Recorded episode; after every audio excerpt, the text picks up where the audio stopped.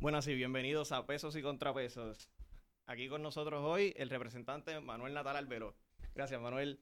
Y también Ricardo Cintrón. Saludos. Y la panelista Verónica Banucci. Buenos días a todos y todas. Bueno, eh, las últimas entrevistas que entrevistamos a Armando Valdés y a Juan Dalmau fueron los primeros políticos y habíamos hablado sobre el verano 2019. Pero hoy con nosotros tenemos una de las figuras principales, por lo menos, de, de la clase política. Que hay algunos políticos que no les gusta, ¿verdad? Que le digan que es la clase política.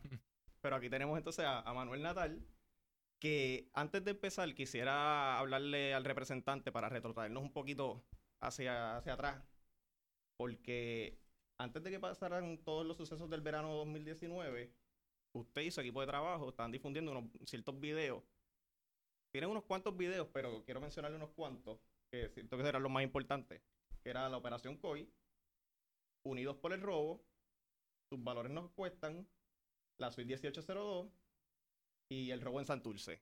Creo que de esos cinco, creo que el robo en Santurce es el único que todavía a lo mejor no tiene una investigación como tal federal o estatal. Pero del 1 al 4, del 1802, este, pues están casi todos los- algunos que están implicados en el chat.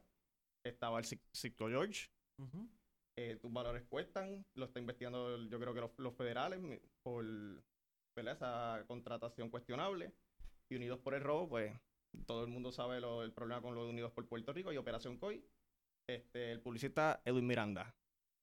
Bueno, cuando salieron esos videos, le quería decir, porque hubo una reacción mixta, como hay en muchas ocasiones en la política, porque muchas personas pensaban que usted, pues a veces está buscando cosas donde no las hay, o que esas cosas a veces rayaban en lo que no era, no, no era ilegal. Y quería ver, empezar este podcast con cuál era su, su, su mentalidad cuando empezaron todos estos sucesos a, a caer, a caer todos estos dominos, cuando salió el chat y usted, como le dije fuera de cámara, no que se reivindicó, pero sintió como que, vieron, esta gente, esto, esto es lo que estaba haciendo. Primero, gracias por la oportunidad nuevamente. Eh, la vez pasada tuvimos la oportunidad de hacer esto en el Capitolio y, y hoy estamos acá y, y qué bueno que continúan con la iniciativa eh, porque hace falta eh, este tipo de discusión y este tipo de análisis. Eh, el verano del 19 muchas personas lo hablan como un despertar del pueblo puertorriqueño. Eh, yo no necesariamente pienso que es un despertar, yo creo que fue una oportunidad para ver eh, algo que ya estaba ocurriendo por lo bajo, que no estaba reseñado en los medios de comunicación, que los políticos de la vieja política no estaban conectados con esas conversaciones que se estaban llevando a cabo, pero que ya se estaba poco a poco cultivando eh, eso que eventualmente se, se conoció como el verano del 19.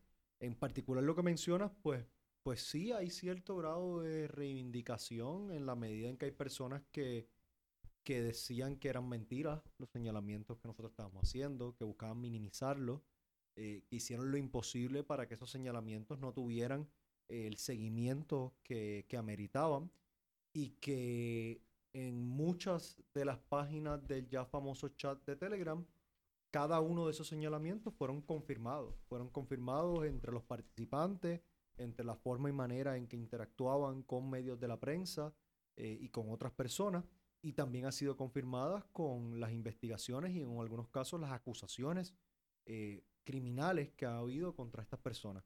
Y, y en ese sentido, pues para mí fue un poco agridulce el tema del verano, porque por un lado sí sentía que se estaba confirmando, más allá de toda duda razonable, los señalamientos que yo llevaba haciendo por tantos años, que en muchas ocasiones había caído en oídos sordos, pero por otro lado, pues, pues me dolía muchísimo lo que estaba pasando en el país, porque, porque las consecuencias de eso que pasó en el verano, de, de quienes nos fallaron, de quienes les robaron al país, de quienes usaron sus puestos para el beneficio personal, eh, la vamos a estar pagando por mucho tiempo. Y, y nuestra generación, sobre todo, va a tener que pagar con, con el gran peso de esa, de- o con gran peso de esas malas acciones. Y yo creo que es necesario darle una continuidad, que esto no permanezca en el verano 2019. Y me alegra en parte que el mes de octubre comenzó con las personas en la calle, personas que por las razones precarias que han vivido, por ejemplo, en Vieques, han salido a exigir que se le garantice un servicio de transporte digno. Y por otro lado también vemos a los pensionados, a las pensionadas que están ahora sufriendo este golpe de, por años de mala gobernanza. Y por esa línea, eh, Natal, quería preguntarle, aparte de, bueno, ¿cómo usted entiende que podríamos continuar esta, esta lucha? Sí, yo, yo creo que, que lo ha señalado bien. O sea, el verano del 19, eh, sin duda alguna, le dio una oportunidad al pueblo de ver qué somos capaces de lograr si nos unimos en causas comunes, en este caso, eh, exigiendo la salida de Ricardo Rosselló. Pero esa no fue la única exigencia del verano del 19. Eh, entre otras, había un reclamo de mayor transparencia, había un reclamo de ponerle fin a la corrupción y a estas puertas giratorias entre personas en el gobierno y la empresa privada. Y, esos reclamos están insatisfechos todavía. Eh, y los vimos cuando lamentablemente la administración de turno y el partido de turno no o el partido de gobierno trató de imponer la figura de Pedro Pierluisi y ya sabemos cómo eso eh, culminó e inclusive ahora con la figura de, de Wanda Vázquez. Eh, y yo creo que todavía hay unos reclamos que, que, son igual de importantes que la salida de Ricardo Rosselló que quedan pendientes. ¿Cómo, cómo le damos continuidad? Hay hay quien plantea que la única alternativa es la vía electoral. Yo no creo eso. Yo creo que la vía electoral es importante. Yo creo que en noviembre del 2020 vamos a tener una oportunidad de no solamente pasar facturas sobre aquellos que nos fallaron, sino también ayudar a elegir a personas que verdaderamente nos representen. Sin embargo, de aquí a noviembre del 2020 falta muchísimo. Eh, la gente de Vieques y Culebra siguen sufriendo. Los pensionados, sus pensiones pueden haber sido recortadas eh, eh, antes de ese momento. El plan de ajuste se pudo haber aprobado. Así que hay un sinnúmero de otras cosas que requieren que nosotros continuemos organizando. Una alternativa ha sido las asambleas de pueblo que se han ido organizando en distintos espacios. en el movimiento Victoria Ciudadana, que, que soy parte estamos buscando eh, organizar también alrededor de estos asuntos, más allá de líneas políticos partidistas. Importa poco que usted se identifique con el movimiento o no, lo importante es que usted quiera hacer algo en cuanto a estos temas.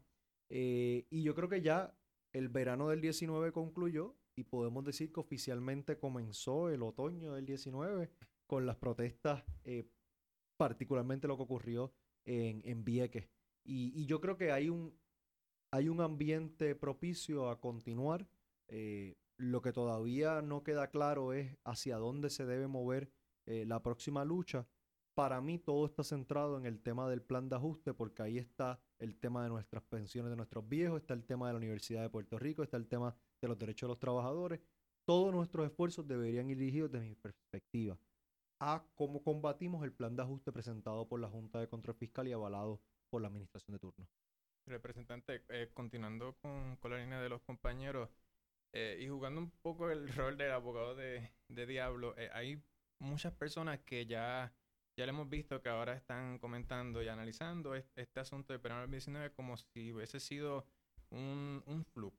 Como que se dieron ciertas circunstancias que permitieron que, pues, varios, o sea, que fueron, ¿cuánto eran? Como cerca de un millón de, de personas que, que estaban presentes en, la, en las manifestaciones. Eh, y que ahora vienen y lo quieren eh, valorizar diciendo que, pues, ahí la ventaja era o las oportunidades eran que muchas personas estaban libres, los estudiantes no estaban en las escuelas, eh, y pues había tiempo para hacerlo.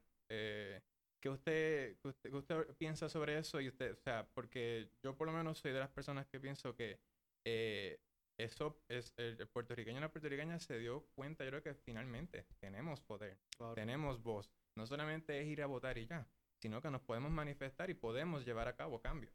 Sí, yo, yo creo que va a haber todo tipo de análisis y cada cual lo va a hacer conforme a lo que le es más conveniente a su causa. Y, y pues hay personas que no le quieren llamar las cosas por su nombre y te reconocen que tiene dos ruedas, que tiene un sillín, que tiene pedales, que tiene manubrio, pero no le quieren llamar una bicicleta. Pues está bien, pues, pues a esa persona, pues bien por ello. Eh, aquí, en lo que ocurrió en el verano, para todos los efectos fue una revolución y fue una, una revolución ciudadana en todos los sentidos de la palabra. Y, y, yo ni siquiera diría una revolución pacífica porque es que, pues claro que hubo violencia y, y hubo, y hubo violencia y, y los manifestantes se llevaron la mayor parte de esa violencia de parte del Estado Eh, y, y, claro que, que, dentro de todas las circunstancias, qué bueno que no murió nadie en este proceso, eh, pero no fue por falta de malas decisiones por parte del gobierno y de particularmente de, de la policía de Puerto Rico. Eh, así que yo podemos hacer todo tipo de análisis de por qué se dio lo del verano. Eh, lo que es indiscutible es que hubo cerca de una tercera parte del país que tomó las calles. Eh, hubo un consenso nacional de que era necesaria la salida de Ricardo Rosselló.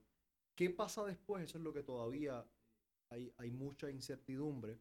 Eh, yo creo que hay un consenso en que la salida de Ricardo Rosselló no pone fin a los reclamos del verano del 19 y me parece también que hay un consenso en que de cara al próximo proceso electoral hacer las cosas de la misma forma tampoco debería ser opción porque no tendríamos resultados distintos a los que ya nos han dado los Ricardo Rosselló de la vida y otros como ellos y por eso me parece que es tan importante que, que, surjan otras alternativas en todos los sentidos, desde el componente electoral hasta la forma en que nos organizamos, hasta la forma en que conversamos. Eh, aquí se ha pasado por alto, pero, pero gran parte del verano del 19 también la responsabilidad recae sobre los medios de comunicación. Medios de comunicación ah, comerciales que según quedó más que evidenciado en varias de las páginas de ese chat, tenían una relación directa con los miembros de ese chat desde las preguntas que hacían eh, hasta la forma en que manejaban determinado tema. Y, quizás eso ha pasado por lo bajo, pero aquí los medios de comunicación tienen una responsabilidad grandísima que desde mi opinión todavía no han rendido cuentas al pueblo puertorriqueño y todavía siguen incurriendo en el mismo tipo de conducta. Mm, Porque los vemos, lo que vemos con las primeras planas de los pasados días, de candidaturas que no son candidaturas, de impulsar esto, lo otro, eh, hay una agenda, hay una agenda de, de, continuar, como dicen en el difícil, business as usual. Y, y nosotros, el, el, país que no nos sentimos representados por eso, pues no podemos caer en la normalidad nuevamente, porque, porque sería eh, de aquí a un tiempo vernos en la misma posición de que tengamos que salir a la calle a sacar a otro Ricardo Rosselló de la vida. Y, y lejos de sacar a uno, yo quiero poder poner a, a, a muchos y a muchas que verdaderamente nos representen. Mi representante, yo le había preguntado al senador Juan Dalmau si él sentía que después del verano él había visto por lo menos algún, algún grado, un poco de cambio en sus compañeros de la legislatura, pero viendo a veces los videos que usted pone, eh, sigue, como usted dijo, business as usual. Sí, sí. Yo, yo creo que, que los legisladores del PNP eh, entienden que el descontento del verano se limitaba a la figura de Ricardo Rosselló y no necesariamente al partido en que ellos representan o a la política que ellos representan. Nomás Sara podría. Claro. Entonces, pues, pues, y ahora es fácil que Ricardo Rosselló no está y uno los escucha, los mismos que lo defendían ahora su partido. Ahora dicen, no, no, no, es que yo en algún momento le dije a Ricardo Rosselló que eso no estaba bien, pero pues imagínate, ese muchacho. Y ustedes vieron cómo resultó. ¿Entiendes? Entonces, e, eso están haciendo desde Mara Pérez en, en, en la ATM que dijo eh, que ahora dijo que la, la idea de mover el, el, terminal de Fajardo a Ceiba era demasiado precipitado y que ya se lo expresó al gobernador, pero el gobernador decidió seguir. Y así sucesivamente están haciendo otros. ¿Qué te digo con eso? Que yo creo que, que los compañeros y las compañeras legisladores desde entonces han tenido un sinnúmero de oportunidades de demostrar con humildad que han aprendido algo de ese verano y la verdad es que no, la verdad es que han actuado con de la misma forma, con los mismos estilos, con las mismas actitudes, apostando a que su gente va a votar por ellos independientemente no... Claro, claro. Y, y, que, y, que, y que tienen la alternativa ahora de, de tirarle la carga al que no está. y, pues... No, no, que, no quiero, ¿verdad? No quería mencionarlo, ¿verdad? Sin darle la oportunidad que ellos vinieran aquí a hablar, pero, por ejemplo, las vacantes del Senado también, ¿quiénes son los que están aspirando ahora? Héctor Martínez y William Villafañe. O sea. Y, y, inclusive también las personas que fueron parte del chat que continúan en la administración, porque Ricardo Gerandi continúa en la administración, porque Anthony Maceira continúa en la administración, porque, porque el cambio que nos prometieron, inclusive la gobernadora que no es política, que ella es servidora pública, que todo el mundo sabe que eso también es mentira, porque, porque uno no llega, lamentablemente en el Sí. sistema que vivimos, uno no llega a ser procuradora de la mujer o secretaria de justicia sin pasar por la confirmación del partido que te nombró y sabemos que lamentablemente en el sistema partidista que tenemos, las personas no son necesariamente nombradas por los méritos que tienen, eh, sino por la proximidad al partido que los está nombrando y que eventualmente los confirma. Así que yo creo que no, la respuesta corta es no, los compañeros y compañeras en la legislatura no han aprendido nada de las lecciones del verano y eso hace desde mi perspectiva más urgente el que el cambio que estamos buscando lograr no solamente lo concentremos en que vamos a sacar a un gobernador y a poner otro, sino que también tenemos que ocupar esos otros espacios de toma de decisiones que han demostrado que son tan o más importantes que el propio puesto de la gobernación como es la legislatura de Puerto Rico. Mm, Yo quería añadir que un poco también problemático es que está al otro lado porque están los, eh, las personas del Partido Nuevo Progresista que pues eh, podrían decir que eso era una manzana podrida, pero entonces están los del otro partido que están ahora esperando su turno al bate, están diciendo, mira, esto lo, les fue mal, ahora va- venimos nosotros y así nos repartimos como llevamos repartiéndonos el país por los últimos Claro, claro. tantos de años. Pero, pero que yo creo que, que hay un sector significativo del país, yo me atrevería a decir que la mayoría del país, que, que no van a caer en eso, que no, que no están en, en el típico, bueno, pues ahora voy a votar por el candidato o la candidata del Partido Popular para, para detener que venga otro Rosselló, que venga Pierluisi, que venga Jennifer, o quien sea, o Tomás. Eh, y yo creo que, que hay una oportunidad real para, para presentar una forma distinta de hacer política, de organizarse políticamente, de que los ciudadanos participen activamente en el proceso de toma de decisiones y eso se va a ver reflejado en el voto a la gobernación, quienes sean los candidatos. Y yo creo que eso se ha visto reflejado en la poca tracción o ninguna que ha tenido el Partido Popular post el verano del 19. O sea, aquí hay una realidad, aquí hay, habían unas personas en particular que están envueltas en las políticas que podían salir a las calles y caminar junto al pueblo. Y éramos muy pocas. Y éramos muy pocas porque, porque el país sabe distinguir entre aquellos que, que, que han utilizado sus posiciones para adelantar las causas de sus partidos en particular y no necesariamente del país. Y por eso muchos miembros de la llamada oposición del Partido Popular Democrático no pudieron estar con el pueblo en las calles. No podían estarlo porque, porque el pueblo no olvida. Porque el pueblo sabe que algunas de las cosas que estamos rechazando en este momento también se rechazaron el pasado cuatrenio. ¿Y qué posiciones asumieron eh, esos, esos líderes del Partido Popular? Entonces, ahí es donde se hace cada, cada vez más evidente que hace falta algo distinto si queremos que ponerle fin al tema de la corrupción, si que podemos ponerle fin a los problemas que llevamos arrastrando tanto tiempo.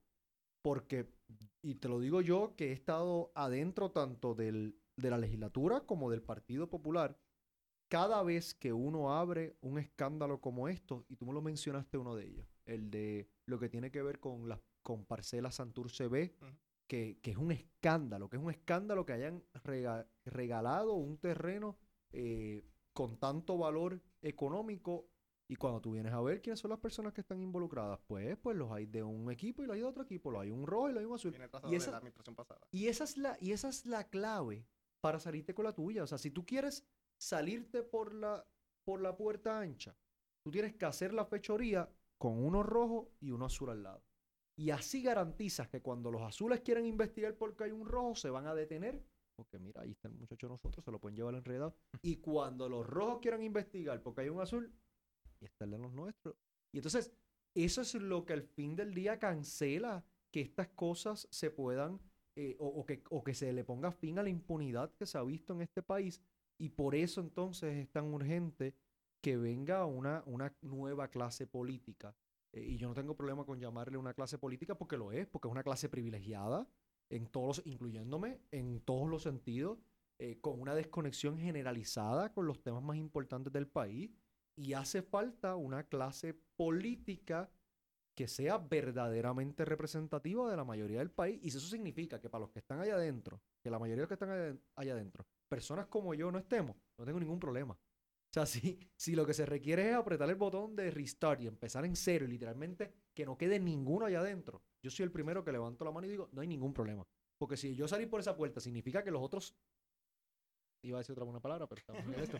Los otros bandidos que están allá van a salir también. Yo no tengo ningún problema con eso y que venga y que venga la generación de ustedes y se haga cargo y que no cometan los errores de los que nos antecedieron. Bueno, y entonces entrando en ese en, el movimiento Victoria Ciudadana, eh, para, para, empezar con, con, ese tema y luego tocar unos que por, encima tocaste, eh, quería preguntarle este movimiento que, que, sé que incluye estadistas, al igual que puede ser independentista, personas que simplemente ahora mismo no les importa el estatus, le quería preguntar, ¿han, han surgido partidos de esa, de esa de ese estilo antes diferente como historia reciente el Partido Popular, a lo mejor hasta el Partido Unión, pero son partidos que a veces cuando, por ejemplo, el Partido Popular habían estadistas, independentistas y estado librista, pues siempre hubo conflictos y se terminaron yendo a lo mejor los independentistas y los estadistas al igual que ahora, que también están solamente los, soberanistas y los estadolibristas, hay un conflicto constante dentro del partido. Le pregunto, ¿cómo, cómo Victoria Ciudadana puede subsanar esa, esos roces que normalmente se dan en esos partidos que incluye tanta ideología diferente? Bueno, ahí, por eso comienzo por donde terminas, porque aquí se ha planteado que la ideología es la opción de estatus que uno favorece.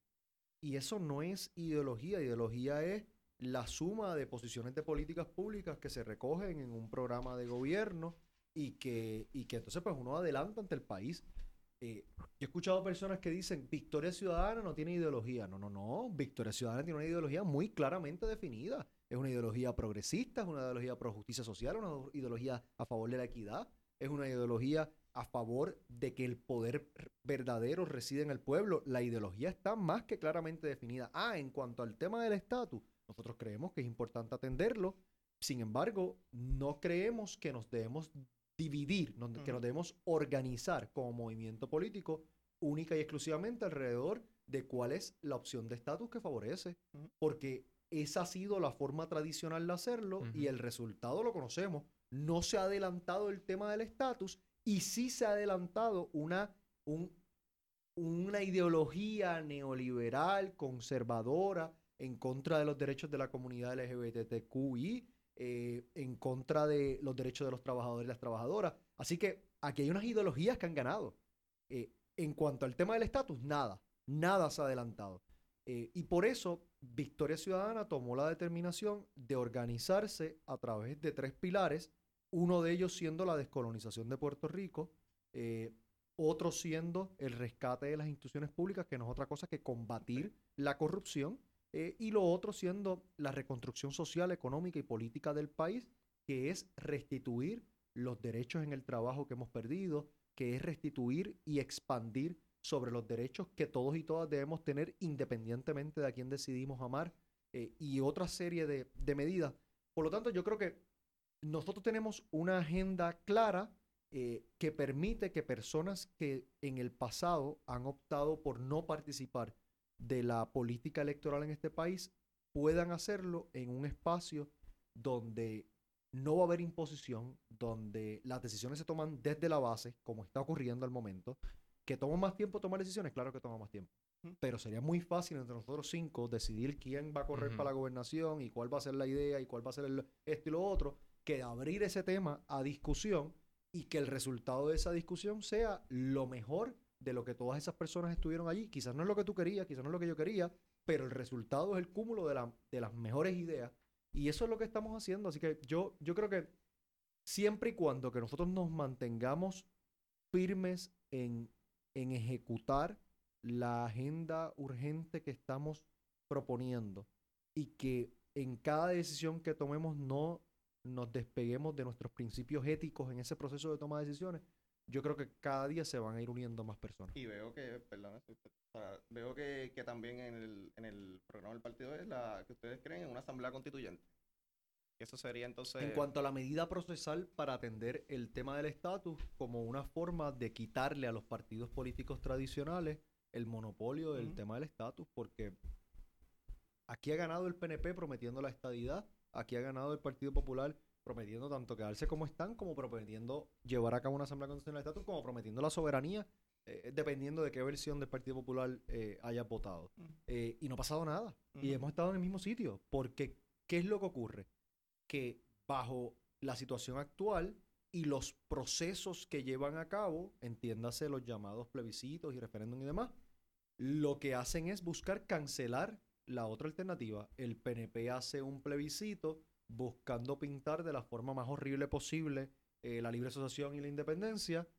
Y el Partido Popular hace un plebiscito haciendo lo propio con la opción de la estadidad.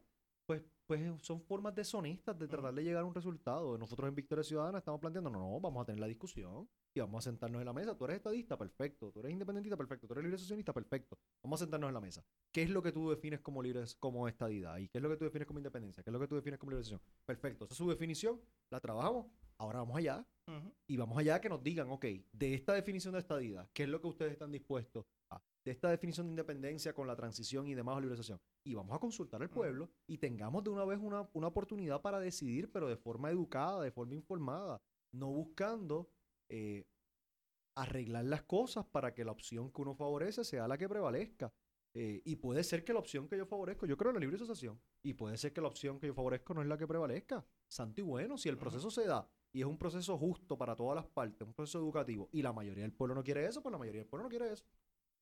Entonces quería preguntarle, próximamente el 13 de octubre van a tener una asamblea para escoger candidatos, candidatas. No, la, asamblea es para definir los objetivos electorales del movimiento, que antes de decir quién va para aquí o para allá, decidir hacia dónde vamos a competir en la elección del 2020. Y eso vuelvo y digo, es algo que ningún movimiento político en este país ha hecho, eh, por lo menos en la historia reciente de este país. Las dos decisiones más importantes que hemos tomado como movimiento. Una, cómo nos vamos a organizar. Eso se tomó en una asamblea donde fueron sobre 700 personas donde se hizo un proceso abierto de que a todo aquel que quisiera someter una propuesta de cómo entendía que se debía organizar el movimiento, cómo debían ser las estructuras, cómo iba a comunicarse, dónde iba a estar el poder real, donde eso, toda persona literalmente que quisiera podía someter propuestas. Hubo un joven de 15 años que sometió una propuesta y no solamente sometió una propuesta, fue a la asamblea y votó en la asamblea eh, y se tomó una decisión. Pues también ya que hemos adoptado un modelo organizativo, ahora estamos en el proceso de decidir, ok, de cara al 2020, ¿a dónde nosotros vamos a competir?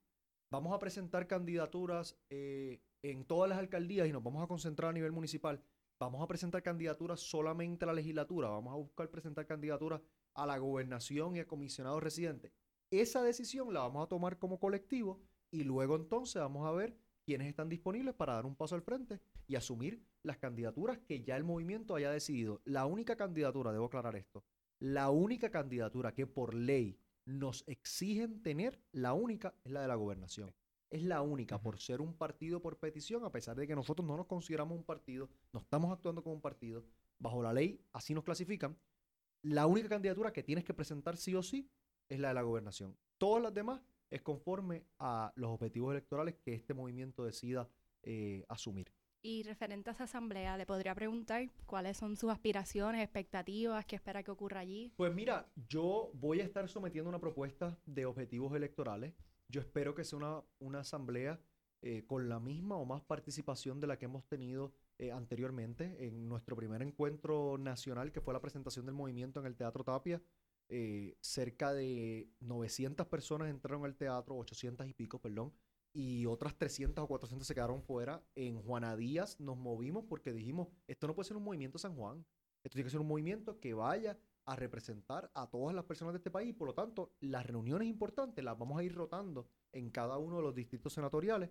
Por eso nos movimos del, de inicialmente hacerlo en San Juan, nos movimos a Juana Díaz, que es parte del distrito de tanto de Guayama como de Ponce. Ahora vamos a Toa Baja, que es parte del distrito de Bayamón, y nos vamos a seguir moviendo por otras partes. Yo espero una amplia participación. Yo voy a someter una propuesta a los efectos de que yo entiendo que de cara al 2020 nosotros podemos tener unas victorias puntuales tanto en la legislatura de Puerto Rico como a nivel municipal. Eh, y debemos ir construyendo el camino para lograr una candidatura a nivel nacional, entiéndase a la gobernación y comisionado residente, que pueda eh, próximamente estar en competencia. Eso es parte de las decisiones que tenemos que, tenemos que tomar y las vamos a tomar de forma colectiva. Representante, sí, eh, quería, para beneficio de, de todas las personas que, que nos siguen y, que muchos pueden desconocer cómo, cómo funciona el movimiento. Eh, a mí me estuvo muy interesante la, la propuesta de red de redes, de organizar eh, en, esencia una red de saberes, colectividades, de diáspora, de municipalidades, para recoger todo, toda, esa, toda esa información que es, que e, es necesaria y que es una nueva forma de hacer política. Claro. Eh, eh, ¿cómo, ¿Cómo se están llevando a cabo todas esas? ¿Eso es en la misma asamblea o son...? Pues mira, nosotros, a, la a, a, la pregunta de Verónica, nosotros el domingo vamos a también ratificar eh, o no, eso lo decide la Asamblea, el documento de red de redes, porque lo que pasó que fue muy interesante es que de cara a esa Asamblea Organizativa se recibieron decenas y decenas de propuestas. De esas propuestas, cerca de veintipico de ellas eran propuestas de modelos organizativos. Se hizo un comité de resoluciones en donde se buscó que aquellas propuestas que tenían puntos en común pudieran unirse de cara a la Asamblea y en la Asamblea llegaron tres propuestas distintas. Una de ellas fue la propuesta revisada de red de redes que fue en ese momento presentada por el doctor Villarini y el doctor Alberto Rodríguez. Eh, durante la asamblea se dio un proceso de buscar también apertura para, para lograr otras alianzas y durante la asamblea se unieron dos propuestas, tanto la de red de redes del, del profesor Villarini y Alberto Rodríguez y otra propuesta del compañero Gabriel Viera y finalmente se logra aprobar la propuesta y se da un mandato de la Asamblea de que además de aprobar la propuesta de red de redes, se busque incorporar otros elementos de la propuesta que no prevaleció, pero que tenía unos elementos buenos que se podían incluir.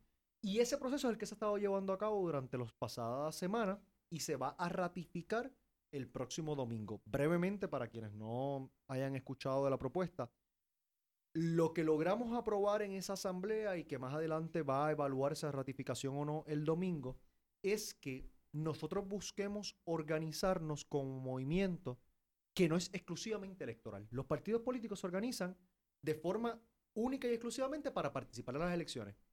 Y tienes un candidato, un presidente municipal en Guaynabo, que a su vez va a ser el candidato alcalde. Y tienes un presidente de unidad que a su vez va a ser el que dirige la unidad electoral y es el que está pendiente en el colegio cuando los votos y demás. Y se organizan de esa forma. Y por eso cada cuatro años los vemos y durante tres años y medio no los vemos.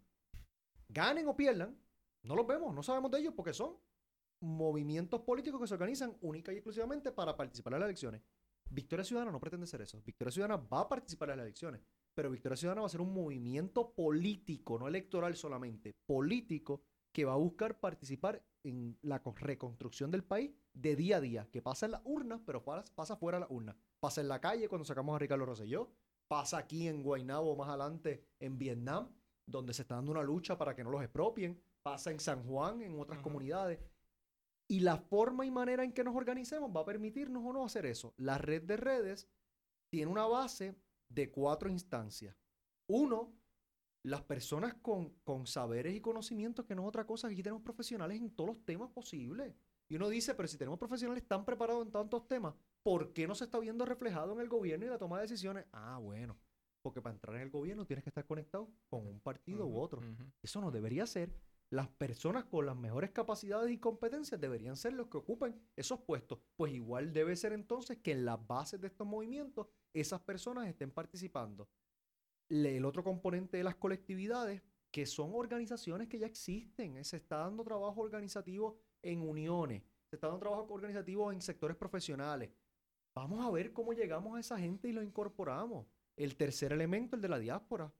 Es indiscutible que en este país hay más puertorriqueños fuera, de Puerto Rico que dentro de Puerto Rico. Pues ¿Cómo es posible que no tengan una participación formal en el proceso de toma de decisiones? En Victoria Ciudadana tienen literalmente la base del movimiento, es una cuarta parte compuesta por personas de la diáspora. Y finalmente, a nivel de las municipalidades, que sabemos que durante el huracán lo vimos, la respuesta inmediata post huracán vino de las comunidades, vino de tu vecino, vino del municipio en aquellos casos que pudieron llegar pues ahí es que tenemos que reproducir la fortaleza de este movimiento y, va a haber algo bien chévere y bonito, yo creo, que sobre todo bonito, de personas que están dando un paso al frente porque se sienten que aquí hay una oportunidad para participar de la política, pero no de la política partidista, de la politiquería que nos tienen acostumbrados.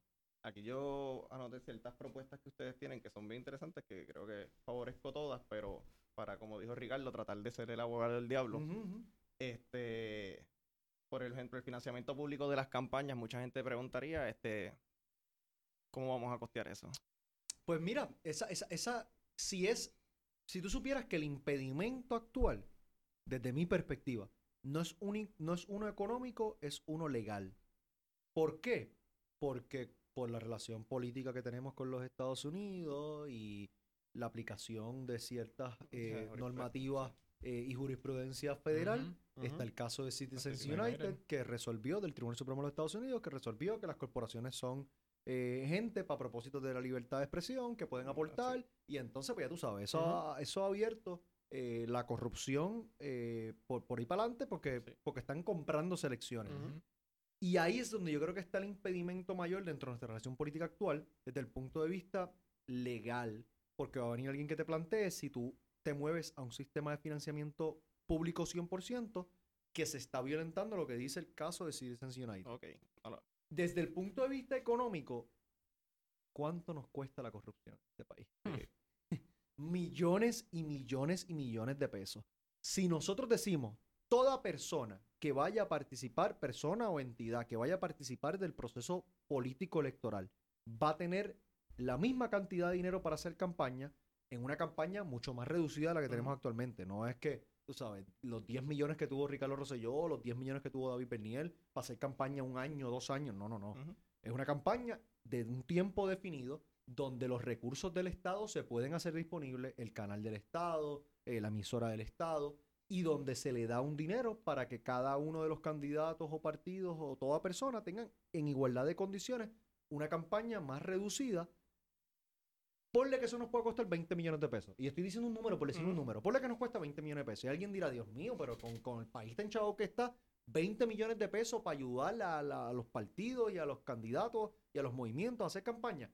La corrupción nos cuesta mucho, muchísimo, muchísimo más que 20 millones de pesos. amiguismo. Pues claro, porque, porque el que hoy te da en grande, mañana está esperando que tú lo vas a ayudar con un contrato, con una legislación. Con los ¿Y incentivos contributivos. Con los incentivos contributivos. Oye, Truquear los la, incentivos subasta. 20 mil millones de pesos salió los otros días de que nos cuesta anualmente los incentivos contributivos. Eso es el doble del presupuesto Todo del Fondo General. ¿Y cómo se logran esos incentivos contributivos? Primero, logrando legislación. ¿Y cómo se logra legislación? Con un cabildero Ujú, que va a ser...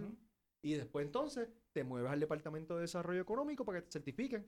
Y esa gente sale y se van a la empresa privada, como el amigo Alberto Bacó, que lo que el terreno que puso en venta cuando era director del Departamento de Desarrollo Económico y presidente de la Junta del Banco de Desarrollo Económico, del, del Banco Gubernamental de Fomento, lo compró.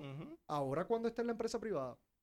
Y no podemos saber esa información porque, porque pues, será- pues estaríamos atentando con algún privilegio que Porque tengan es una información económica y no Hmm. podemos saber. Y ahí brincamos a la, a la otra propuesta, que era la, la ley anti puertas giratorias. que, que, que yo creo que ahí, se- ah, si nosotros atacamos, si nosotros atacamos el tema de la corrupción de frente, de frente, ahí vamos a comenzar a darnos cuenta que, que hay mucho dinero en este país, que no somos un país pobre, sino que somos un país que está mal distribuido, que, la, que el dinero está mal distribuido, que se va del país, que se pierde, que, que se usa en contratos sin causas y demás. Y yo creo que eso se va a ayudar a cambiar.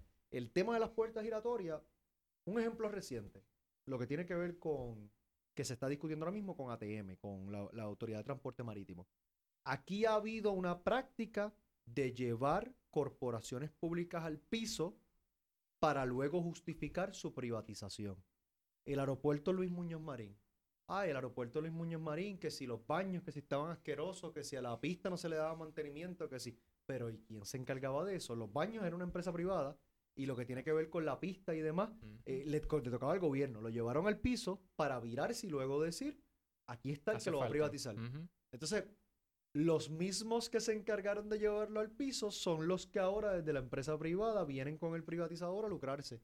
Eso no se puede permitir y hay que ponerle un detente a eso. Y, y lo hemos visto, yo lo digo por nombre y apellido. Los últimos dos, bueno, no sé ya si decir los últimos dos gobernadores, porque entonces ahí, no sé si estoy hablando de Pierluisi y de, y de Ricky Rosselló, pero vamos a hablar Electos, de electos. de electos. Ok, bueno, esa es buena. Los últimos dos gobernadores electos Alejandro García Padilla y Luis Fortuño podemos señalar cosas puntuales de decisiones que tomaron en su administración y que luego ahora en la empresa privada se están lucrando de ellas. Sí. Porque por Luis Fortuño podemos hablar de tanto lo de Metropista como lo del bufete de abogados y de Alejandro García Padilla podemos hablar del tema del cannabis medicinal eh, que, lo, que, lo que lo trajo a través de una orden ejecutiva y que las Ah. personas más allegadas al Partido Popular, incluyéndolo a él, son de los que están más lucrándose en este momento con el tema del cannabis medicinal. Así que hay, hay que tener mucho cuidado porque, porque nos gusta señalar a algunos y a otros no, y yo lo señalo a todos por igual. En el caso de Luis Fortuño, creo que había escuchado que la, la directora de ética este, le había dado el, el- el- Dispensa. el di- la La dispensa. dispensa. Sí. Wow. Sí, sí, sí, sí. Después, sí. Sí, pero, pero, pero, pero volvemos. Aquí hay unas prácticas que son recurrentes que, que, que podemos pensar en el caso de los gobernadores, pero va al nivel de la agencia, va al nivel de, de la legislatura eh, y no tiene repercusiones. Y entonces, si los que están en posiciones del servicio público están tomando decisiones pensando en su próximo empleo y no en lo que es mejor para el país, pues estamos condenados Ujú. a, a que sigan ganando los mismos. Y que, y que nuestros mecanismos para fiscalizar a todas No estas entidades funcionan. no funcionan. Claro. Tenemos Sí, porque- personas que son allegadas sí, porque ética a las personas que están en poder. Sí. Ahora mismo se está nombrando el nuevo director, se nombró el nuevo director y se confirmó el nuevo director de ética. Esperemos que, ¿verdad? Que, que no responda a los intereses políticos Y partidistas. regresando al verano 2019, el movimiento Victoria Ciudadana tomó la decisión de, por el contexto en que se encontraban, de no recoger endosos. Eh, yo le quería preguntar si entiende usted que es posible, pues, recoger los endosos necesarios de aquí a la fecha que tienen. Sí, nosotros nos hemos puesto una meta de completar ese proceso ahora a finales del mes de octubre, principios del mes de noviembre. Por ley tenemos hasta diciembre 30 de este año. Eh, sin embargo, esa es la misma fecha también para atender el tema de las candidaturas, esa es la misma fecha también Mm. para cumplir con otras cosas de la ley y nosotros queremos asegurarnos que podamos hacer eh, ambas cosas. Por lo tanto, estamos todos los días activos en el proceso de recogido de endosos. Se tomó, como señalas, una decisión política eh, de, en ese momento eh, entendíamos que, que lo más prudente era eh, poder participar de las manifestaciones sin estar en el proceso de recogido de endosos. No había impedimento ninguno, porque se podía hacer, porque hay quien dice que, que lo que pasó en el verano no fue político. Claro que lo que pasó en el verano fue político. que ¿Qué más político que remover un gobernador? Ajá. O sea, ¿qué más político que eso? Ah, no, pero es que no es político partidista. Bueno, pero es que lo que pasa es que, pues sí, lo removimos. ¿Y después qué?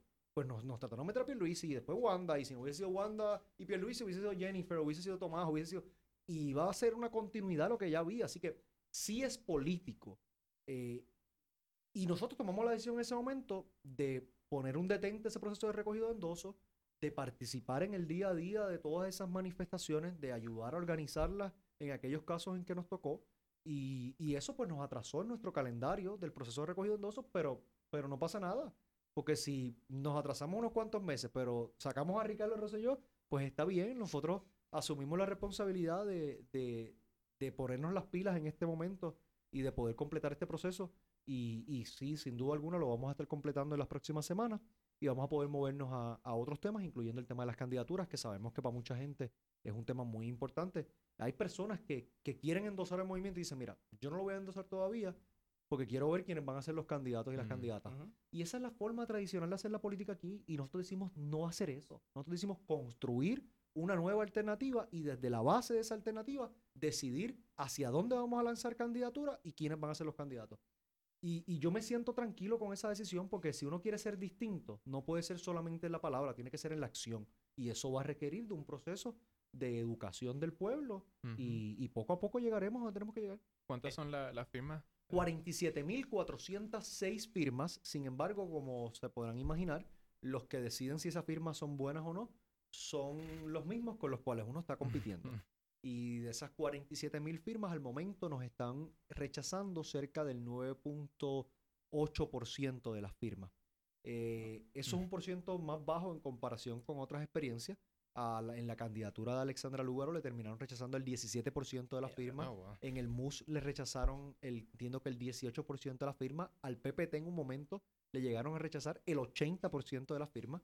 Eh, así que nosotros dentro de todo eh, estamos dando la batalla Eh, pero a las personas que quieran y, deseen endosar, se pueden comunicar con nosotros en Victoria Ciudadana en nuestras respectivas plataformas y allí lo pueden hacer. Eso por lo menos nos da la oportunidad de presentar nuestras ideas de cara a la próxima elección. Más adelante usted podrá decidir si vota o no por este movimiento o por cualquier otro, pero por lo menos eh, con eso se garantiza que de cara al 2020 vamos a tener una alternativa distinta y, y eso es lo que queremos mucho en este país. Yo quería hablar sobre otras muchas propuestas que ustedes tenían, pero sé que ustedes se tiene que ir. El tema, el tiempo nos traiciona. Sí, nada más le voy a preguntar una última sobre la, la auditoría de, de, la deuda y la cancelación de esa deuda ilegítima. Y si puede entonces abundar al final en la propuesta que yo creo que también presentó Juan Dalmau sobre cancelarle lo, lo, el, los fondos a, a, la Junta.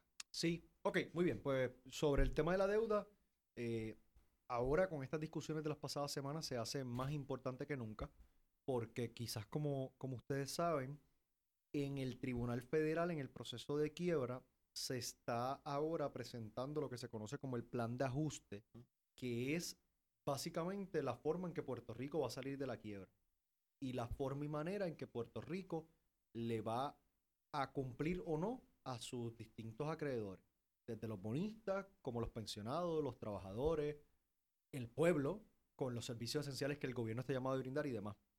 Y el plan de ajuste que han presentado es un plan muy oneroso para la mayoría de nuestra gente, eh, beneficioso para los bonistas, pero muy malo para, para el país que vamos a tener por los próximos 30, 40 años.